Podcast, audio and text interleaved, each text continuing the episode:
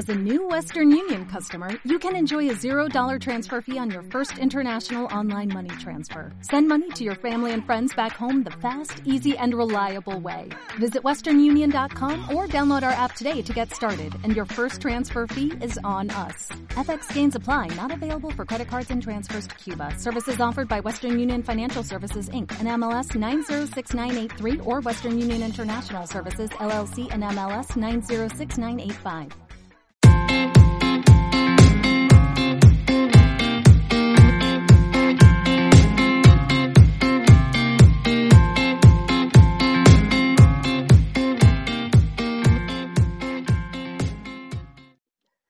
¿Qué tal amigos? Muy buenas y bienvenidos de nuevo a nuestro programa. Eh, yo creo que teníamos todos ganas, esperemos que vosotros también, pero nosotros desde luego las teníamos de volver a nuestro rincón vintage, ¿no? que va a ser lo que nos va a ocupar hoy, ese, ya sabéis, ese espacio, ese programa en el que nos gusta pues revivir un poco la gloria del ciclismo en el pasado, cercano y, y un poco más lejano también. Y yo creo que hoy vamos a tener un Rincón Vintage muy especial y desde luego nos hace mucha ilusión, ¿no? Nos hace una ilusión especial porque tenemos a, a un grande de nuestro ciclismo, tanto a nivel de, de, ciclista como de director deportivo en su día. Y desde luego para nosotros es un honor inmenso eh, saludar a Álvaro Pino.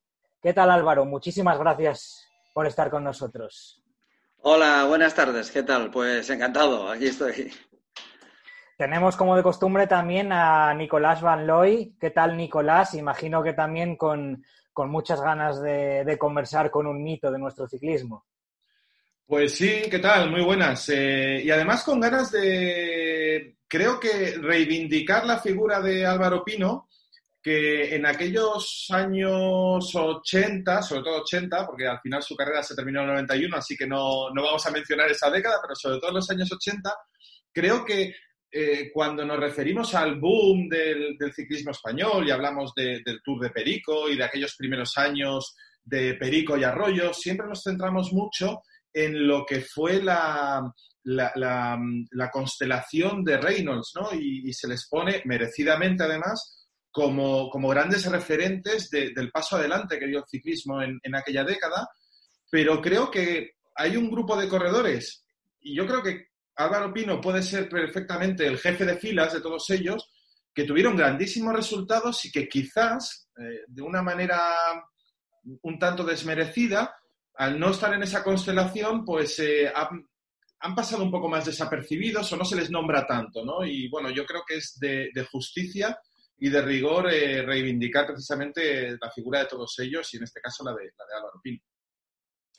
Claro, también es que, Nico, ahí lo estabas eh, mencionando tú y en parte, a lo mejor el hecho de que la figura de Álvaro Pino no sea vista eh, tan como una enorme figura de los 80, eh, no es porque él no fuera muy bueno, sino porque había muchos grandes corredores. Yo creo que en cierta manera es, pues se creó una, una, pequeña época dorada, especialmente en cuanto a, a vueltómanos y a corredores que, que andaban muy bien en, en vueltas por etapas en montaña, ganadores de etapas, ganadores de generales, en fin, sobra decir Delgado, Arroyo, ¿no? Pero también está, por supuesto, ahí el propio Pino, está Alejarreta, está Anselmo Fuerte, está la Lecubino, en definitiva, que había yo creo que un, un plantel realmente, realmente potente, ¿no? Por entonces, y creo que el propio Álvaro eh, nos, lo puede, nos lo puede escribir mejor que nadie porque él lo conoce en primera persona, ¿no? Pero así un poquito como introducción, Álvaro,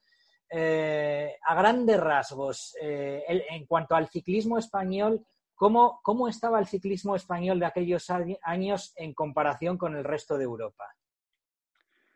Bueno, yo cuando, cuando yo pasé a profesionales en una época complicadísima y de hecho yo estoy a punto de dejarlo. Yo corrí en, eh, como amateur en el año 80 y, mi última carrera, que tenía pensado además, que ya no tenía ni pensado ir porque me pidió el director que fuese, la vuelta entonces, la vuelta al Langostino, para amateurs, y, y al final le dije, bueno, voy a esta vuelta y dejo la bici ya. Yo trabajaba de mecánico de, en la Talgo y, y le, le, dije ya que iba a dejarlo, ¿no? Y allí casualmente iba para ayudar a Teixeira, que venía de Francia, de correr en Francia, estaba muy bien físicamente y tal. Total que me metí en una fuga, al final terminé segundo en la vuelta, ganó catalán, eh, Solet, no recuerdo el nombre, el apellido sí que era Solet. Y, y al final, bueno, me hicieron una entrevista allí, lo que iba a hacer y tal, dije, no, esta va a ser mi última carrera y, y que la voy a dejar, ¿no? Entonces era un, momento complicado, había muy poquitos equipos, era muy difícil Total que, bueno, pues en invierno me llamaron, me dijeron, oye, mira que hay una oportunidad, que sale el equipo CR y tal, y oye, pues con muy poco sueldo y tal, pero sí que podrías tener una oportunidad. Entonces, bueno, pues yo, claro, se me abrió, se me abrió el cielo. Dije, no, no, a mí el sueldo no me preocupa, si tengo, si puedo tener una oportunidad, pues fenomenal, ¿no? Y, aquel entonces los inicios eran complicados por, por la falta, seguramente, después hablaremos igual de esto, del, ciclismo actual, eh, la misma falta de equipos que ahora. Digo, equipos mm, Continental, Pro, etcétera, ¿no? Porque es donde realmente, a no ser que seas muy, muy bueno en el campo amateur, pues donde te pueden dar una oportunidad para, bueno, pues que te sirva de trampolín para después llegar a un Pro Tour, ¿no? Hoy en día. De aquella exactamente lo mismo. Yo creo que estaba Reynolds, Teca, Reino Azteca y, y poquito más, había muy, muy poquito más. Entonces CR, ah, estaba Kelme, perdón, también.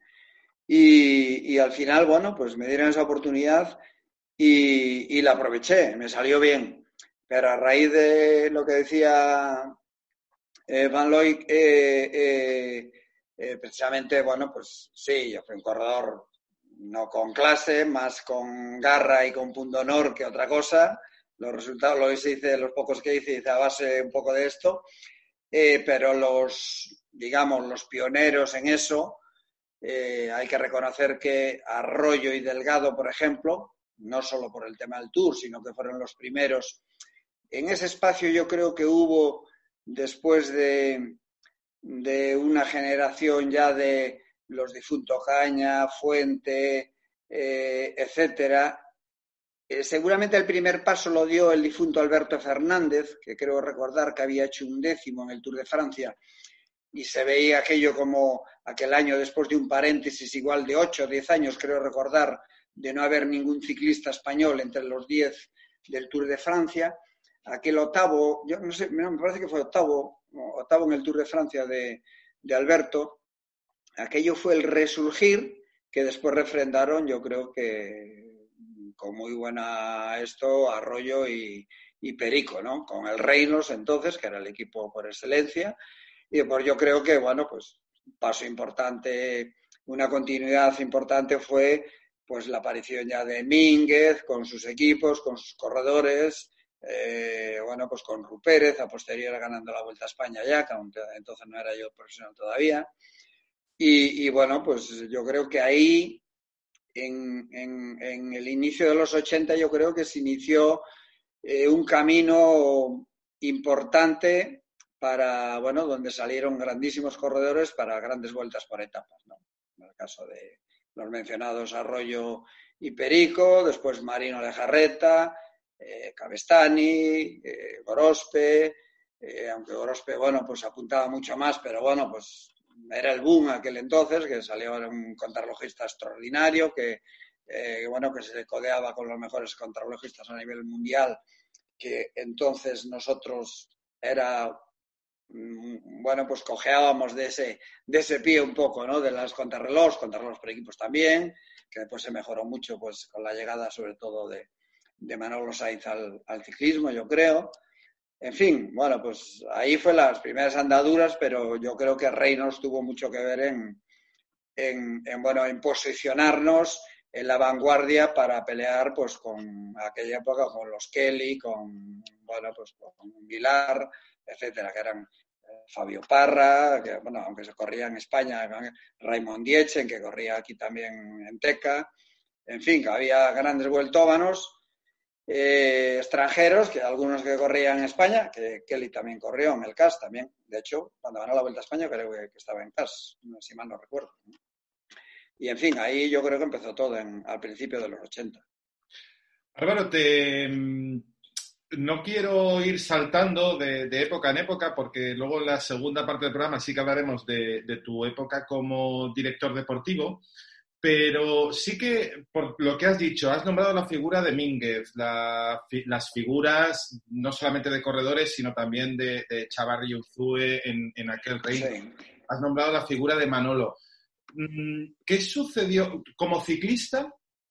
Eh, ¿Erais conscientes de los cambios a marchas forzadas o, rápidos, no, no, marchas forzadas, sino los cambios tan rápidos que se estaban produciendo dentro de, del pelotón español y de la mentalidad de cómo, de cómo afrontar las carreras? De, yo, siempre digo, y no, y no es una crítica a la manera, a, su relato, ¿no? que, que cuando oyes a Delgado hablar de, de los primeros tours a los que fue, casi te imaginas un ciclismo en blanco y negro con una maleta de cartón. Eh, y sin embargo, ocho años después o nueve años después, le tenías eh, en, lo más alto del podio de, París. No sé si vosotros, como ciclistas, os costó adaptaros a tanto cambio y tan rápido o, lo vivíais de una manera muy normal y casi sin daros cuenta. Yo creo que sabes que cuando estás de ciclista yo a posteriori, que fui director deportivo varios años, pero cuando estás ciclista estás metido en una burbuja y la verdad es que lo vas asumiendo a medida que va llegando, eh, que va llegando pues, eh, bueno, pues eh, todo. las infraestructuras iban mejorando, las bicis iban mejorando muchísimo. yo recuerdo, bueno, pues de, terminar prácticamente el 99% de, del pelotón en el año 91 estaba ya con con pedales automáticos y yo terminé con rastrales. Entonces, bueno, sobre todo porque me daba miedo un poco cuando quise probar en el 89, creo recordar, pues me empecé con un problema en una rodilla, al final Mínguez también me dijo, oye, no cambies, que a lo mejor esto te va a traer problemas y tal, y al final terminó ese. Afortunadamente, pues nos fuimos adaptando yo creo que bien, ¿no? A todas las innovaciones que iba habiendo, que eran pocas, pero si das ahora marcha atrás y te paras a pensar, eran pocas comparado con lo que hay ahora, pero, pero sí que se consiguieron cosas muy importantes, muy importantes, y nosotros, como digo, como ciclistas, estábamos metidos dentro de esa burbuja, dentro de las posibilidades que iba teniendo cada equipo, dependiendo, como siempre, de los presupuestos, te ibas adaptando cada vez, eh, bueno, pues a las mejorías que había y estabas deseando que las hubiese. Eh, pero realmente yo creo que nos adaptamos muy bien y afortunadamente eh, fuimos progresando, no había médicos, recuerdo, uno de los primeros equipos que tuvo un médico, un médico de, de, familia de León concretamente, el difunto Antonio, eh, que era una persona encantadora, que nos ayudaba entre los... Pero el mero hecho de que nos pudiese ayudar cuando tenías, la Vuelta a España era abril, mayo, con lluvia, con frío, con viento. Cuando tenías fiebre, cuando tenías eh, una bronquitis, que era muy habitual, etcétera, el que tener un médico al lado y que te pudiera aconsejar, que te pudiera medicar, etcétera, eso era un paso importantísimo. Ahora, pues claro, eso no era nada, pero ahora llevan tres o cuatro médicos cada equipo y, y tienen preparadores físicos y demás. Entonces antes, bueno, pues entrenábamos por sensaciones, es decir, yo recuerdo un año de, no sé si fue el segundo tour que corrí, antes después ya de correr la Vuelta a España, en la Vuelta a Asturias, eh, yo no sabía si me faltaba entrenamiento, andaba un poco bajo, si tenía que entrenar más, bueno, pues decidí, pues yo habitualmente era de los que entrenaba bastante, dije, no, tengo, yo creo que tengo que entrenar más. Empecé a entrenar más, llevaba 10 días y iba menos. Dije, no, esto es al revés. Claro, no teníamos, no teníamos parámetros para ver, no teníamos nada, y entonces al final, bueno, pues un poco lo que te decía el director, por experiencia, algún médico que teníamos que, bueno, pues que nos hacía unas pruebas de esfuerzo. Yo recuerdo en Santiago que teníamos, nos veía Teixeira y a mí, un médico que había jugado al baloncesto y que nos hacía unas pruebas de esfuerzo, que era lo que decía. Y bueno, pues digo, oye, vente para acá que hacemos una prueba de esfuerzo, lo vemos. Y efectivamente me dijo, oye, lo que estás es pasado, tienes que descansar un poco, etcétera. Y esa evolución toda que, fue habiendo, nosotros, pues, pues yo creo que las asimilamos de buen grado, además, porque era siempre para mejorar. Y, la verdad es que yo creo que lo asumimos, lo, asumimos todos con, toda la naturalidad del mundo y con, como digo, pues con bueno, pues con, cierta, eh, con ciertas ganas e ilusión porque siempre generalmente eran para, para mejorar. Y lo que decías antes, ¿no? La llegada de Mínguez, eh, aparte de, de, que fue el, primero junto con Eusebio, eh, después Mínguez, Moreno, que tenía equipos pequeños, Miguel Moreno tenía equipos pequeños, pero de ahí, lo que decía antes, ¿no? Servía mucha gente de amateurs para hacer de trampolín y después pasar a Teco, pasar a esto, Gonzalo Iners en Teca, bueno, pues Mendiburo en CAS, después Rupérez también que estuvo en, después de ser ciclista también en CAS, eh, Manolo Saiz a posteriore, que yo considero uno, yo nunca lo tuve director y demás, pero lo considero una persona que, que trajo cantidad de innovaciones e introdujo muchísimas cosas buenas, muchísimas yo creo, en el mundo del ciclismo para modernizarlo y darle un salto eh, cualitativo en cuanto a infraestructura y, modernidad en todos los sentidos, eh, todo en material y demás, eh, extraordinario. En, yo creo que fue uno de los pioneros en, introducir ya eh, entrenamientos ya específicos, con series, con recuerdo que Chozas corría con nosotros y estaba preparado. Yo creo que Manolo era el seleccionador nacional de amateurs y lo preparaba, preparaba Chozas, por ejemplo, creo recordar. En fin, cosas que, bueno, pues que, y personas que yo creo que tuvieron mucho que ver en esos años 80 en, el salto importantísimo que dio el ciclismo. Oye, escuchándote hablar es que me, quedaría aquí toda la tarde oyéndote, porque eh, ahora que estamos en un ciclismo de, los marginal gains, estos que ha puesto tan de moda el, entorno Sky Ineos, cuando hablas te das cuenta que, que, en aquella época no eran tan marginales esas ganancias, sino que cada paso suponía casi como, como la carrera espacial, ¿no? Dar, dar un, salto de un cohete a otro hasta poder llegar a la Luna. Pero tú has nombrado unos cuantos nombres, yo tenía aquí otros apuntados. Eh, sí que me gustaría hacerte una pregunta un poco más concreta, ¿no? Porque en aquellos años hemos hablado de Eusebio, de, de, de, Chavarri, de Manolo, de Mínguez, pero también había otros, otros... Linares, que me olvidé del Gonzalo Linares. También. Eh, Chomi Perurena. Pero aparte de directores, eh, Álvaro, creo que también había por ahí otra serie de personajes que cada uno en su, en su parcela iba cambiando el panorama. Y ahí me voy desde, desde el archiconocido eh, Jaime Mir, por ejemplo, en su parcela de... Personaje extraordinario y muy querido. Yo le tenía, le tenía muchísimo cariño. a una persona que nunca estuve con el equipo, nunca coincidí, pero era una persona entrañable para todos los ciclistas. ¿eh? Cuando llegábamos a meta era una persona que yo creo que le queríamos todos, que era una persona extraordinaria. Efectivamente. incluso, si me permites, Nico, solo, añadir una puntualización porque ah, es que a Jaime Mir yo creo que le, que le teníamos aprecio y cariño también los espectadores. Yo recuerdo ya verlo con su gorra del Festina siempre en mis primeros años como aficionado al ciclismo y es que en cada meta ya lo estaba buscando porque es que me encantaba verlo, sin más. Sí, sí, así es. Y, Álvaro, además de Jaime, pues eh, a Pepe Quiles, que tú lo has conocido muy bien, Santiago Revuelta con el Teca, Ramón Mendiburu. ¿Quién crees, si tuvieses que mencionar quizás a uno, y sé que es injusto para todos los demás, pero quién crees en, aquella década maravillosa, eh, quién fue el que dio un avance más importante en el ciclismo español? Si hubiese que señalar solo uno, que sé que es injusto. Hombre, yo en los inicios de los 80 yo me atrevería, pues seguramente por los medios, también por el equipo, por, por quien habías empezado tú, ¿no? Con José Miguel Echavarri, ¿no? Yo creo que fue un poco el que nos puso a nivel, a nivel mundial, es decir, en el Tour de Francia, eh, justamente con Arroyo y con Perico, y eso yo creo que, que, hay que reconocérselo, ¿no? Pues yo, claro, yo le tengo veneración a Javier Mínguez, pues fue mi director durante eh, nueve años y bueno, pues de él yo creo que, le debo pues eh, prácticamente, prácticamente todo lo, que, lo que fui en el mundo del ciclismo, ¿no? Pero yo creo que Echevarri hay que reconocerle, hay que reconocerle que, fue el, pionero en esa parte.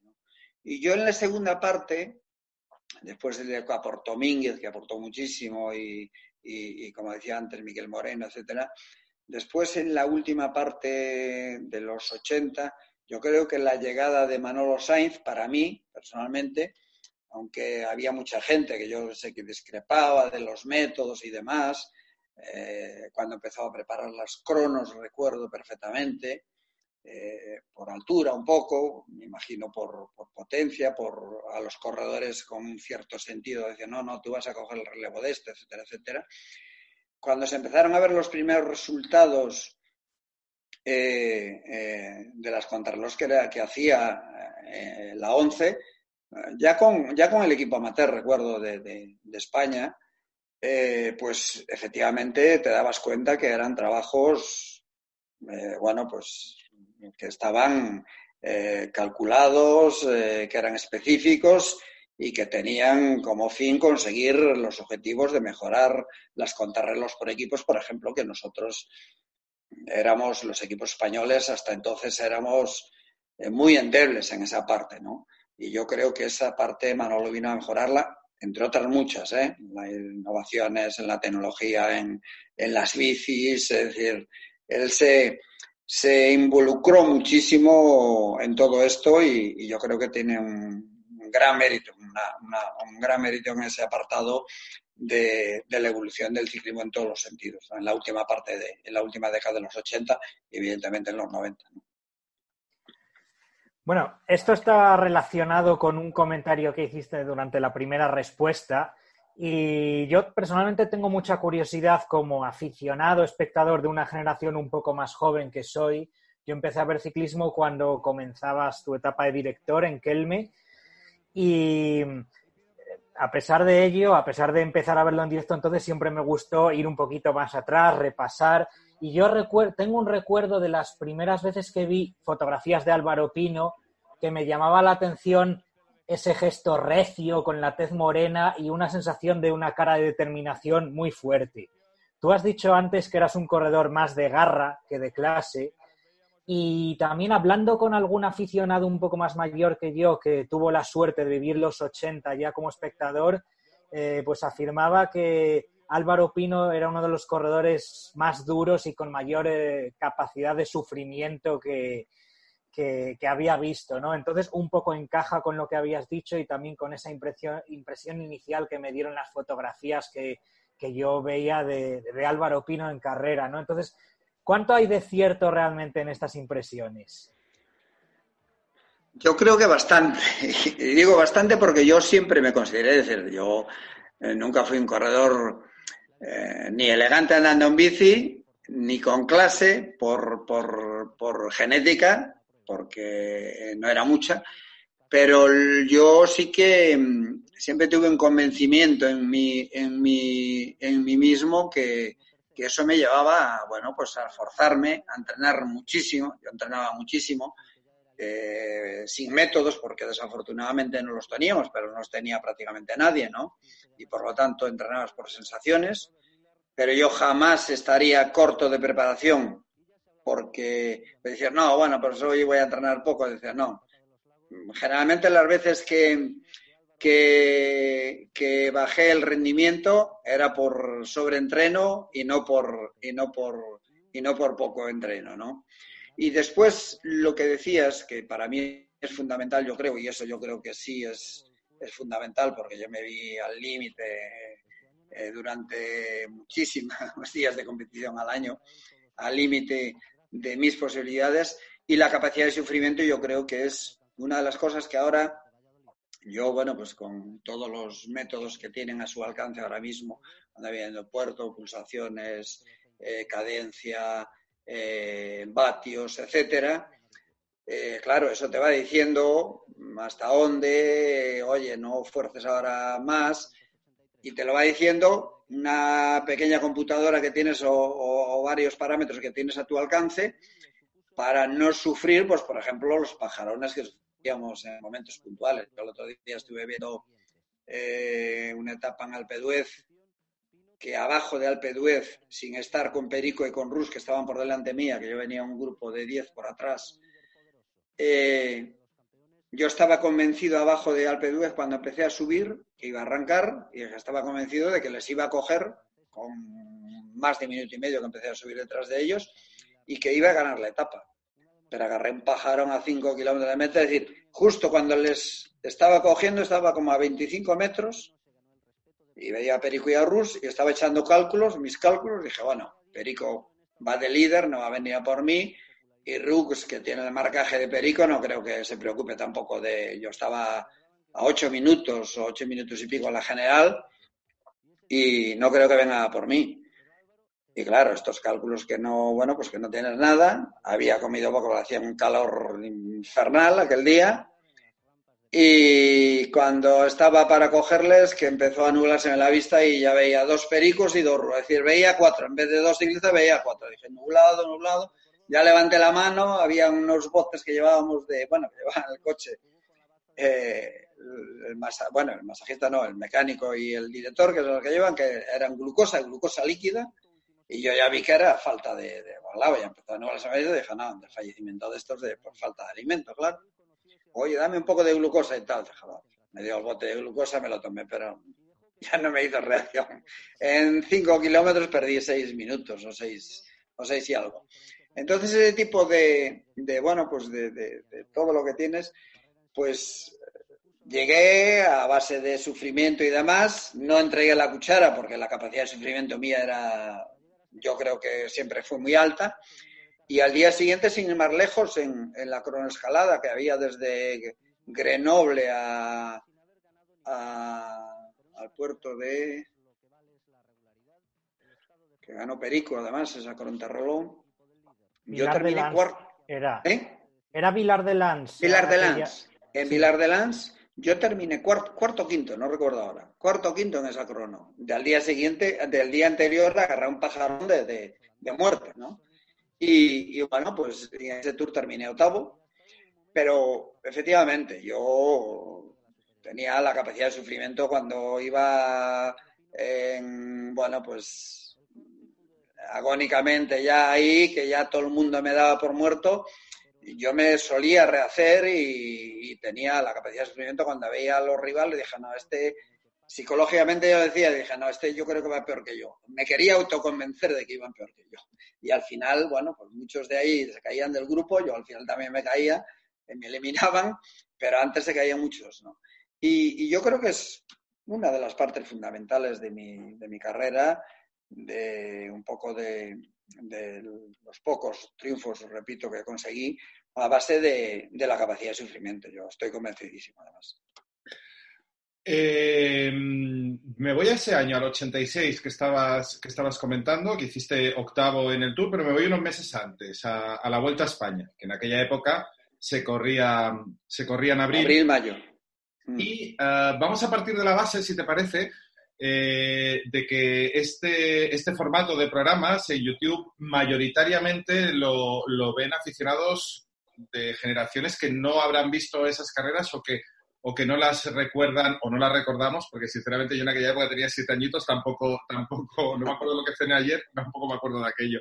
Pero sí que en aquel año uh, fuiste ganador de la vuelta, me ha apuntado aquí, por delante de Robert Miller, que fue segundo, Sean Kelly, que fue tercero, Logan Fiñó, que fue séptimo, Fabio Parra, que fue octavo, y Perico, que fue décimo.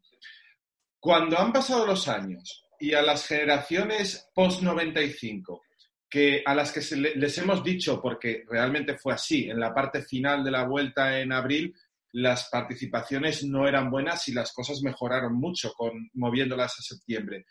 Pero, ¿crees que es injusto quedarnos con esa parte final de la vuelta en abril cuando ves este, este plantel de corredores que había en el top 10 de tu, de tu victoria en el 86 y que de alguna manera puedan pensar que aquello era, era más fácil, que esas victorias no tienen tanto valor como la que puedan tener uno en la vuelta de, ahora, de 2019, 2020?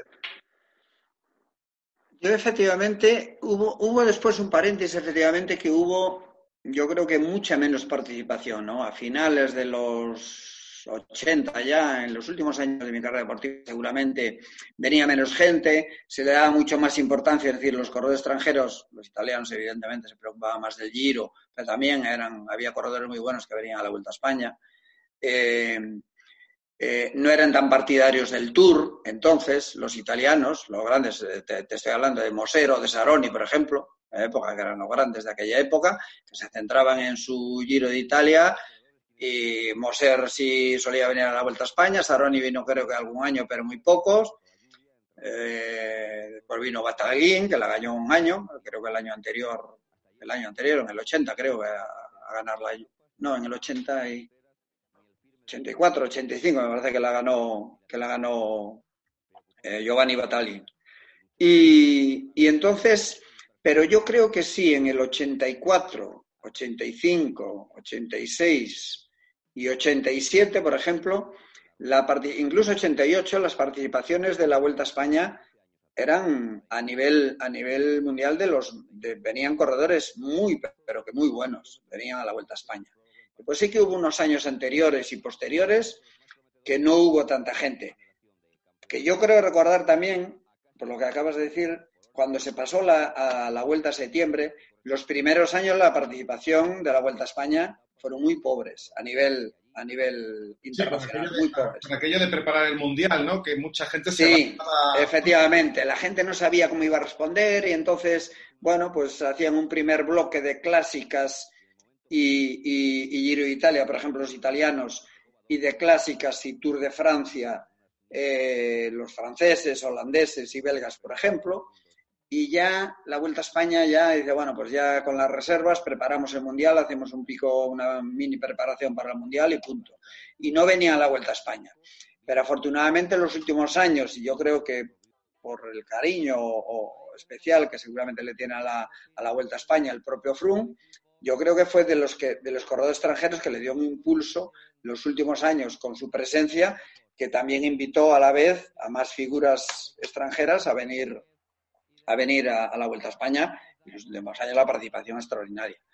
Y en cuanto a que se le dé menos importancia, bueno, pues seguramente, claro, lo que decías, ¿no? Que eh, gente pues con, oye, que tenéis treinta y pico años o cuarenta años, efectivamente, el retrotraerse cuando teníais pues eh, seis, siete años o mi hijo que tenía dos, eh, pues efectivamente es más complicado, ¿no? Hacer recuerdos de aquello, como, como yo me voy a la época de Bamontes, que sí la recuerdo, pero ya recuerdo un poquito posterior ya los Perurena, los Langarica, los gente ya de, de, de esto, que fue cuando yo realmente empecé a vivir el ciclismo de, lleno como espectador y ya me llama mucho más la atención, ¿no? Pero claro, irte a los a principios de los 80, pues, pues gente de vuestra edad es mucho más, mucho más complicado. Pero yo creo que difícil y complicado, es verdad que tienes que, eh, que, dependiendo de los rivales que tengas,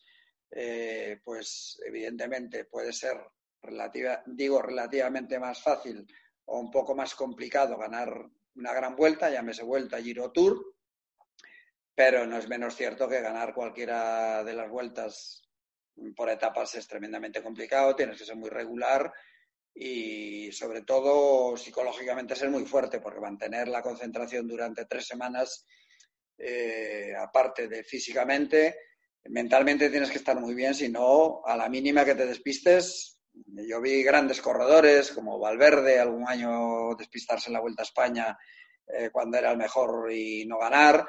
En el 88 me pasó a mí, no fue seguramente un despiste porque fue después de una caída, pero en el 88 yo andaba bastante más que en el 86, por ejemplo. El 87 no podido correr por una lesión.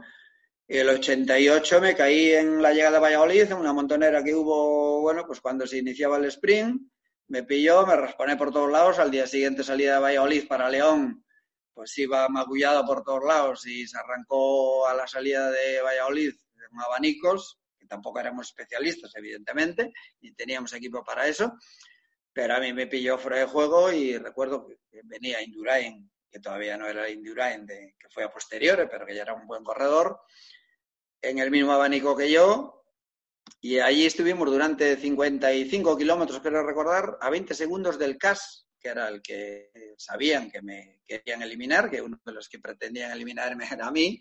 Estuvimos durante 55 kilómetros y a 30 kilómetros. Así de esto tuvimos que tirar la toalla porque íbamos reventados, claro, y al final perdí 5 minutos y pico.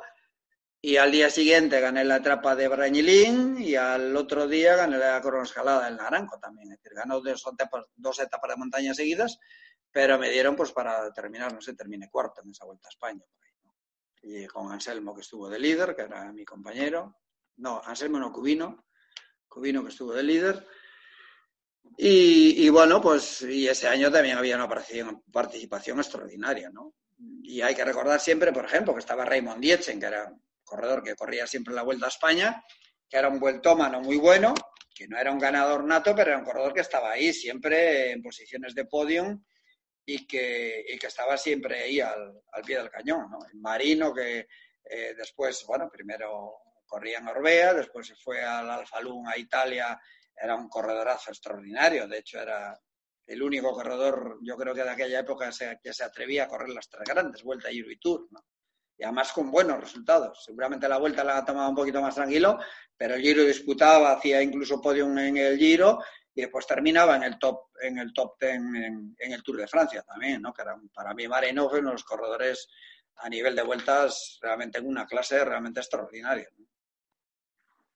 Haciendo este repaso un poquito de, de, tus andaduras por las grandes vueltas por etapas, bueno, hemos estado hablando de la Vuelta a España, pero a mí me llama la atención, quizá por una perspectiva distorsionada eh, desde la actualidad, el Giro de Italia. Eh, no sé si tienes solo dos o tres participaciones en el Giro y no fueron eh, demasiado brillantes. Corrígeme si me equivoco. Es verdad que el Giro ha cambiado mucho, yo creo que desde los 90 y en la actualidad, y que a lo mejor en los 80 el Giro de Italia era otra historia, ¿no? Porque yo lo pienso desde la perspectiva actual de cómo es el Giro ahora y pienso, pues hombre, Álvaro Pino, un corredor, un buen escalador, un tipo sufridor, sacrificado, parece un corredor que se adaptaría muy bien a lo que es el Giro de Italia en la actualidad, ¿no?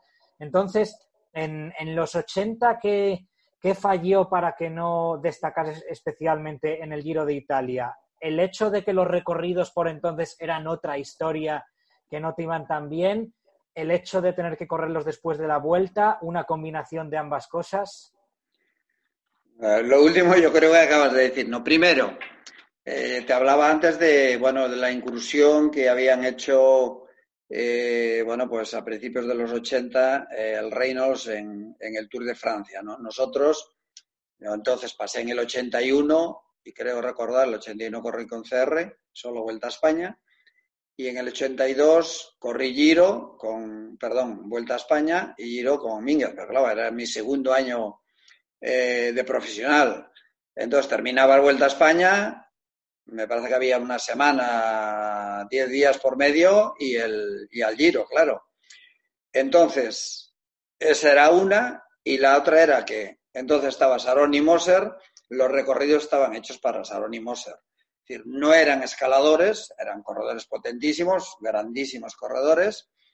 Había 10 etapas normalmente llanas, que se hacía una media de todas las etapas, yo recuerdo perfectamente, pero llanas completamente, que se hacían, pues se iban a marcha, ponían allí los dos equipos del Tongo y, y Elate, me parece que era principio.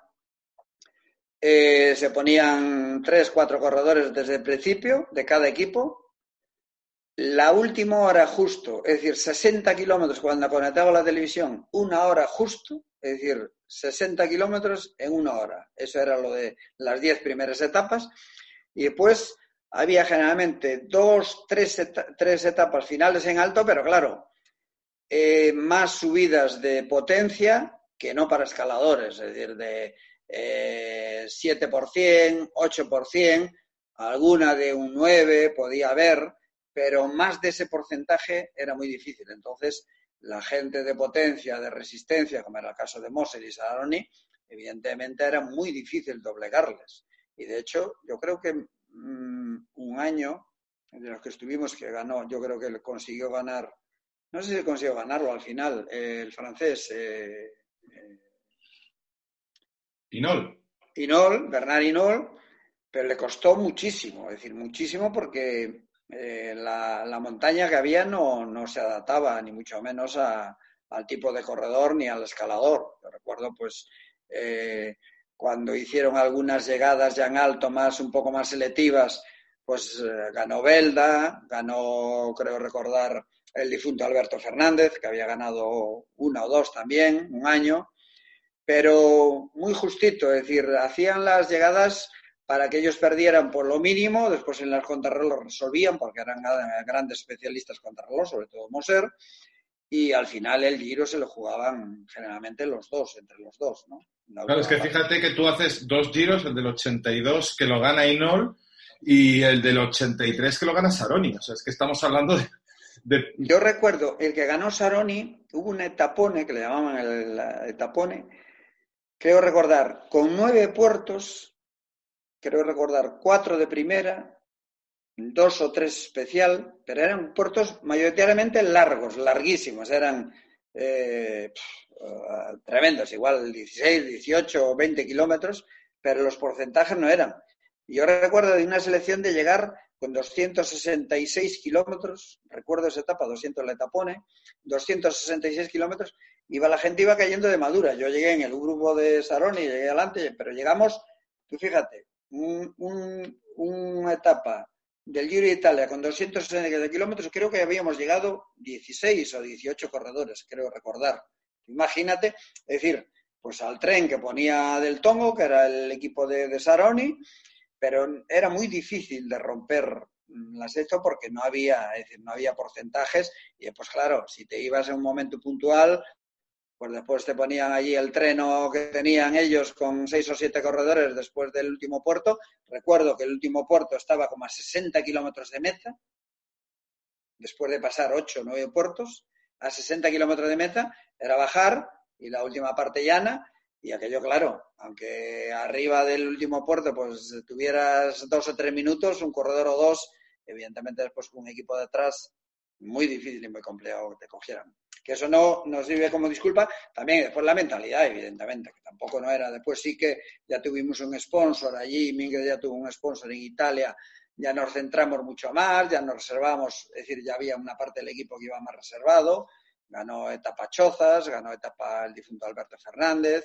Eh, bueno, pues hicimos cosas, ganamos un giro de Piamonte con, al final de temporada con, eh, con Rupérez. Eh, bueno, pues ya estábamos ahí. Pero la mentalidad, efectivamente, y el rendimiento fuera de nuestras fronteras no era el mismo, sobre todo al, principio de los 80. ¿eh? Álvaro, por mi parte, salvo que ahora eh, Saúl quiera añadir algo más, dentro de lo que hemos hablado de, tu, de tu, etapa como corredor, sí que me gustaría preguntarte de tus eh, casi 20, creo que fueron 17 victorias en total, todas, la totalidad, fueron en, en, España y un poco en relación a esto mismo que estabas hablando ahora de, del Giro, ¿no? No sé si te queda la espinita de alguna carrera eh, en, el, en, el, en, el, extranjero o incluso en España que, que, la hayas visto ahí cerca y digas, esta es la que me faltó en mi palmarés. Me imagino que quizás, porque en España tú estuviste eh, muy bien, tanto la Vuelta, que es el máximo escaparate, Volta a Cataluña y demás, quizás en el extranjero estuviste muy cerca, fuiste dos veces top 10 en el Tour incluso, pero nunca llegó esa victoria. No sé si eso es una espina. No, no, me tengo la espina clavada sobre todo en una etapa del Tour, ¿no? Y lo peleé, lo intenté, y un año que la tuve al alcance de la mano, que yo creo que la hubiera conseguido, además era un segundo sector, por la mañana termináramos en, en a la mañana ganó Roche, yo hice quinto, sexto, arriba en, eh, a ver, te diré por, por, el, por la parte del, en el Obiski, arriba en Obiski, baja al eh, a mediodía bajábamos para el otro lado, dormíamos, dormíamos, comíamos en un cuartel de militar, descansábamos un ratito y a las tres otra vez arrancar, claro. Entonces iba Inol de líder. Yo recuerdo que estábamos ahí en los barracones, ahí descansando un poco, y me dice Anastasio, greciano, que corría con, con Perico en Reinos, me dice, oye, gallego, yo voy a arrancar porque ya está Inol por ahí diciendo que no, que tranquilos, que esta tarde tranquilos, hacía un calor, que caían los pájaros de calor que hacía. Y dije, no, pues yo tengo pensado arrancar. Dice, oye, pues yo voy a, a prender la mecha, la prendo yo. Así que tú estás atento que yo voy a prender la mecha. Total que nada, en, saliendo el whisky para arriba, ya arrancó Tasio, ahí a rato Milar, eh, uno de los hermanos Simón y yo. Total que ya nos fuimos para arriba. Al final de atrás tiraban porque Milar estaba, bueno, estaba cuatro minutos o por ahí en la, en la clasificación general. Milar, se soltó y seguimos eh, cuatro o cinco. Después se quedó, se quedó Tasio y seguí con uno de los de los de los Simón, Regis, creo que era, Regis Simón. Lo solté antes de llegar arriba a tres o cuatro kilómetros, me fui y bajando, y bajando, terminaba la etapa en Po, bajando hacia Po, eh, pues a mitad de puerto me pillé la caravana publicitaria delante. Con lo cual, claro, el puerto era relativamente estrecho, tuve que bajar en medio de coches. Al final, y además le tenía dos minutos y pico ya a Simón.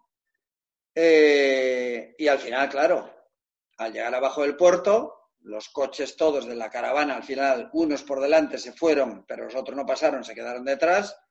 Simón se vino a rueda de los coches, evidentemente, y a poco de entrar en Po, me pilló yo que era como un pato mareado, claro, cuando llegaba con cuatro hacía cuarto, cuando llegaba con cinco hacía quinto y cuando llegaba con otro pues hacía segundo.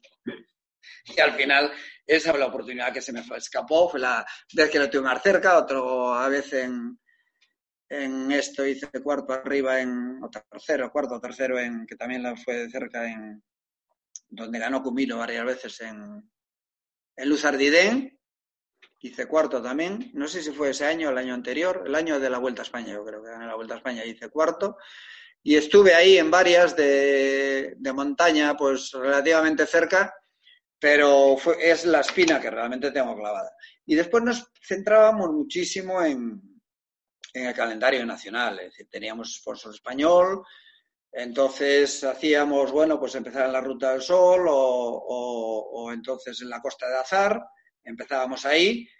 Entonces, como no había entrenamientos tan específicos, nos podíamos permitir, y digo permitir porque era bueno también, eh, los entrenamientos de calidad, los que eh, el objetivo era la Vuelta a España o, la primera prueba de fuego, digamos, que era la previa, que era la Vuelta al País Vasco, eh, pues ir a la Ruta del Sol o alguna de estas a la Comunidad Valenciana, etcétera, a, ponernos bien, es decir, a hacer entrenamientos algunos días de calidad para llegar a la Vuelta a España al 100%, y eso es lo que decía.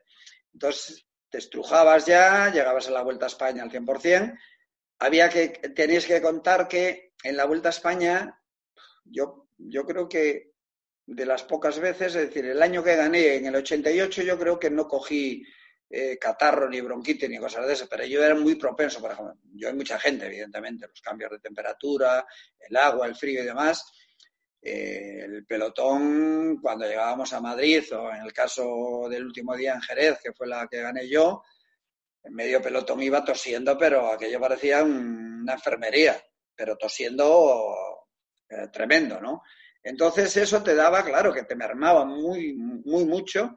Y claro, después al, al, mes y medio, dos meses, eh, empalmar con el Giro, por ejemplo, cuando ibas al Giro, eh, que era a los 10 días o 15 días, estabas en el Giro de Italia, o de lo contrario, levantar un poquito el pie y hacer unas carreras en medio, como podía ser Suiza, Dauphiné, etcétera, si no ibas al Tour, y, perdón, si no ibas al Giro, y preparar el Tour, pero claro, llegabas muy bataqueado y muy estrujado. Hay que pensar que nosotros, yo, pues el año que más hice, terminé con 142 días de competición, 142 días de carrera, a más lo que entrenábamos sin control, por decirlo de alguna manera, porque no teníamos parámetros para saber si, oye, pues levanta un poco el pie, ahora para una semana, etcétera, eso de parar una semana no, se entendía. no, no, había que entrenar todos los días,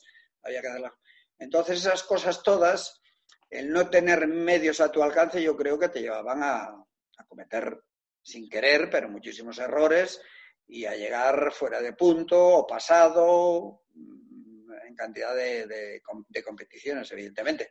Esto no quiero decir que sea disculpa para nosotros, porque le pasaría a la mayoría de los corredores, claro, pero claro, el que se centraba en el Tour, pues llegaba al Tour bien. Los que nos centrábamos a la Vuelta a España, afortunadamente, pues llegábamos bien a la Vuelta a España, porque en la Vuelta a España, en general, la mayoría de los años estuve bien. Eh, ahí, no el primer año eh, ser, bueno, pues de estar medio asustado y correr un equipo pequeño. Afortunadamente tenía corredores conmigo en el equipo que eran grandísimos corredores, que estaban en la parte final de su carrera, pero me ayudaron muchísimo, como Martín de Heredia, eh, Puyol, eh, Nazábal, que me ayudaron muchísimo. Y el primer año conseguí ganar una etapa de la Vuelta a España, ¿no? Las ganas, la ilusión y un poco de suerte también, evidentemente. Pero, pero después otras carreras fuera del país pues eran, eran más complicadas para nosotros. Me ha hecho gracia, antes de colgar la bicicleta y subirnos contigo al coche de, director deportivo, que es la siguiente fase de tu, de tu vida en el ciclismo, sí que eh, eh, me estaba haciendo gracia un, pensamiento, porque comentabas, pues eso, eh, que cuando estabais durmiendo en aquellos barracones y planeabais moveros aquel día, ya estaba Bernardino manejando al pelotón durante la siesta, eh, no nos vamos a mover, va a estar la cosa tranquila y demás. Y pensaba yo, y uso el término, ya lo sabes, con todo cariño, no sé si en aquella época, tú que lo has visto desde los dos lados y además eh, hasta desde el coche también lo puedes quizás pensar, tengo la sensación de que antes los ciclistas erais un poquito más cabrones, en el sentido de de, intentar controlar, de tener más mala leche y de, y de que realmente hubiese capos ¿no? en, en, la carrera, no solamente cuando se están dando en bici, no solamente demostrándolo, eh, pedaleando, sino también haciéndose dueño de todo ese entorno y, y a veces imponiendo la ley no escrita del, del más fuerte. No sé si ahora eso no existe o sencillamente es que hemos entrado en un ciclismo más, eh, capitalizado por, por los publicistas y los jefes de prensa y se sigue actuando igual, pero no se ve. No sé, tú que lo has visto desde los dos lados, ¿cómo, cómo, yo, yo no, no, sé si realmente es, pero, pero tienes toda la razón. Es decir, tú, y Nol, por ejemplo, te digo, iba siempre un poco a los más vulnerables y, y, a la vez que le podían hacer más daño. Yo recuerdo perfectamente que a los que primero se arrimaba e intentaba convencer, porque venían de, bueno, pues de, otro continente y de, estaban un poco esto, los sudamericanos. Es decir, cuando venía Parra y Lucho, él le tenía verdadero respeto, por no decir pánico, en las grandes etapas de montaña. Entonces iba para allí a la salida, oye, Parra, hoy tranquilo, sabía cuatro palabras en español, pero sabía las, las, las justas y necesarias que te decía, oye, Parra, tranquilo, ¿eh? Lucho, colombiano, soy tranquilo, hoy vamos de, con tranquilidad y tal. Y entonces estos, claro, veían a Inol, o lo veíamos todo, evidentemente, que era un gran capo, y a veces que no se cabreara, porque efectivamente, a veces lo cabreaba así, aquello era, eh, era terrorífico, claro, porque cuando se cabreaba, yo le vimos hacer cosas realmente eh, fuera de lo normal, porque, porque por el poderío físico que tenía, ¿no? Y, efectivamente había capos que dominaban. En Italia, de otra manera más sutil, pero Moser y Saroni exactamente lo mismo. Es decir, nosotros incluso a veces le decíamos, joder, qué mafiosos sois los italianos, parecéis de la mafia, de, parecéis sicilianos, italianos, nos metíamos con ellos un poco, ¿no? Y, pero sí que se manejaba y sí que había... Hoy en día yo realmente no lo sé, pero es que antes también había la parte de la dirección, es decir, los directores mandaban en los equipos. Y los directores, no sé, en los grandes capos a lo mejor, ¿eh? si tanto, digo, pero yo creo que sí, que, que, que ¿cómo se llama? Director de Inol, eh, te diré, eh, a ver, ¿cómo se llama? tampoco me viene a mí. Sí, yo, yo, yo estoy. Eh, Cyril Guimard, ¿no? Eh, Cyril Guimard. Cyril Guimard, yo creo que a pesar de tener a Inol y a, y a, y a Fillón, etcétera, yo creo que sí mandaban el equipo. Hoy en día, yo estoy convencido, yo estoy convencido, convencidísimo, de que en el equipo, es decir, que los directores de equipo hoy en día, en la mayoría, sobre los grandes capos del pelotón, es decir, llámese hasta hace poco Contador, Alejandro, eh, eh, Purito, eh, Frum, Nibali, etcétera, yo creo que los directores, mm, no sé si estoy equivocado, pero creo que no. Es la segunda vez en este programa que nos dicen lo mismo, Saúl. ¿Te acuerdas el otro día? David Echevarría. David Echevarría. Exactamente lo mismo. ¿Has coincidido? Ah, lo dijo bueno, yo estoy convencido, y el otro día con una charla también con, con Pasamontes y con también una tertulia, también salió el tema y, dije lo mismo. Y estoy convencido, y antes no, antes los directores, te digo que, y en la época mía, yo por ejemplo, y te lo pueden decir mis corredores, lo que pasaron, que me dicen, joder, vaya mal agua que tienes, No. Entonces, a lo que iba, que me desvié un poquito, los directores se manejaban y se manejaban y había movimientos de coches, o sea, de director a director, y había muchísimos. Hoy sé que lo sigue habiendo, evidentemente. Pero al haber equipos tan potentes, antes no había tanta diferencia seguramente. Hoy eh, un equipo que va para ganar el Tour eh, llámese Movistar o, por supuesto Sky eh, o los de Nibali o otro equipo de estos, generalmente si cogen liderato tienen un potencial importantísimo para, para poder. Entonces no tienen que recurrir tanto seguramente, pero antes se cogía líder, se cogía un equipo, pero a lo mejor tenías un par de corredores que, te, que te podían resolver cierto nivel, pero tenías en un terreno, por ejemplo, el día de, un abanico o de viento de costado, que no tenías absolutamente nada. Y Mínguez tendría que moverse y decir, oye, pues ir a Panasonic o ir a, bueno, Panasonic aquel entonces no porque tenía Milar, pero a otro equipo belga o holandés y decir, oye, echarme una mano y mañana o pasado mañana os dejo arrancar por ahí uno y oye, que gana la etapa y intercambiamos un poco cromos y demás. Y se movía mucho eso, mucho, mucho. Y de hecho, hombre, pues en la época nosotros, los equipos españoles no, pero o yo no conocía ninguno en la época mía de corredor, pero eh, corredores que iban directores directamente a corredores y que les daban un dinero y que trabajaban sin consentimiento, sin que lo supieran sus directores, evidentemente que trabajaban para otros equipos en momentos puntuales, sí. Eso, bueno, a mí me pasó como director que quisieran también ir a la parte vulnerable, estoy hablando de algún corredor colombiano en el Giro de Italia, ahí hicimos grandes cosas con el equipo Kelme, y, claro, yo decirle al corredor, dijo, oye, quieto ahí, que Chechu va justo, estaba Chechu Rubiera séptimo, octavo en la general, terminaba un por de estate pendiente de Chechu y tal. Iba una fuga por delante y de ahí a un rato que escucho, dice, oh, fulanito tirando en cabeza del pelotón. Claro, pedí permiso, que entonces no había pinganillos, pedí permiso al, al juez árbitro, al presidente, y dijo, oye, déjame pasar la cabeza que tengo que parar al ciclista que me va tirando. Joder, pasa y para, ¿eh? Pasé allí y dije, oye, te dije que no tiraras. No, no, bueno, no, ya no tiro y tal. Me fui para atrás y al rato otra vez tirando. Ya la habían pagado y ya, vamos. Dije, oye, iba el jefe. Antes que hablaste de Pepe Quiles, iba Pepe Quiles conmigo el coche. Dije, oye, o te sacas de ahí o te saco yo. O te saco yo, porque te voy a tirar con el coche, te lo, te lo digo, así de, así de claro. Y me dice, no, pues no.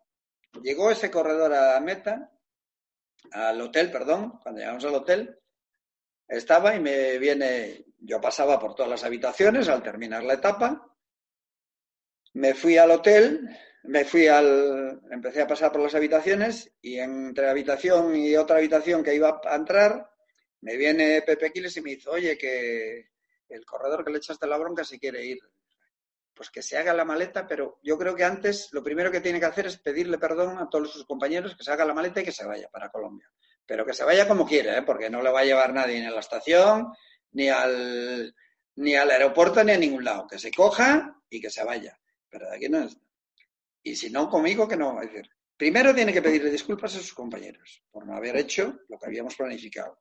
Y lo segundo, que venga y que me pida disculpas a mí también como director deportivo. Bueno, que se quiere marchar, que se vaya. A la media hora, a los tres cuartos de hora, evidentemente estaba pasando por todas las habitaciones pidiéndole disculpas a sus compañeros, que se había equivocado, y encima, claro, lo que le habían dado le daban muchos miles de liras, pero ya sabes el valor que tenían las liras, porque entonces eran liras. Una miseria. Dije, oye, pero a ti, de verdad, porque después le dije, oye, a ver, ¿cuánto te, de verdad, solo por saberlo, por gusto? No me daban tanto. Dije, por favor, pues esto es una miseria, esto es un... Ah, bueno, pero es que esto en Colombia es mucho dinero y tal. No me haga esto, no me haga esto porque no... Bueno, tratábamos de usted por, por aquello de aquellos de vocabulario que tiene, ¿no? Y estas cosas que... Y entonces ahora yo realmente estoy convencido de que la mayoría de los...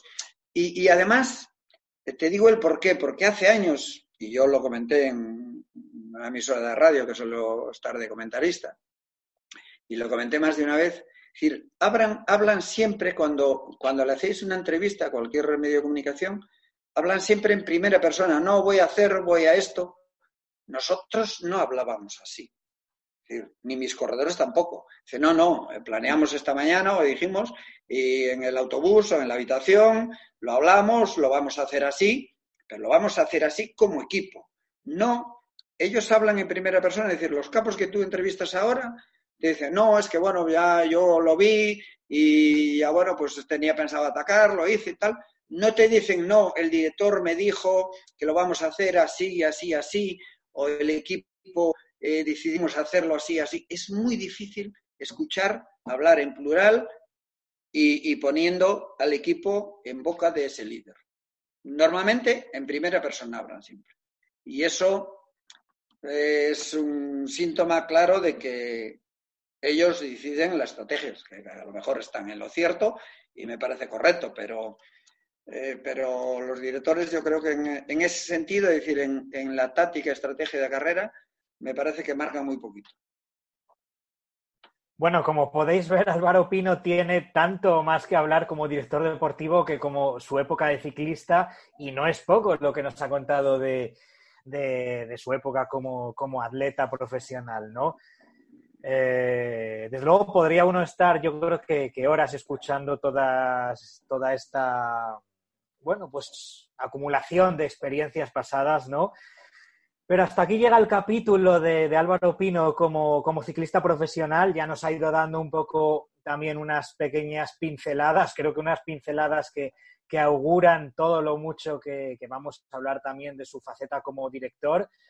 Pero hasta aquí el Álvaro Pino ciclista, así que como siempre, muchas gracias por estar ahí. Espero que os haya gustado mucho esto y ya sabéis, no olvidéis darle a like si os ha gustado el programa y suscribíos también porque nos queda ahora la, la segunda parte que va a ser la faceta de Álvaro Pino como director. Nos vemos muy pronto.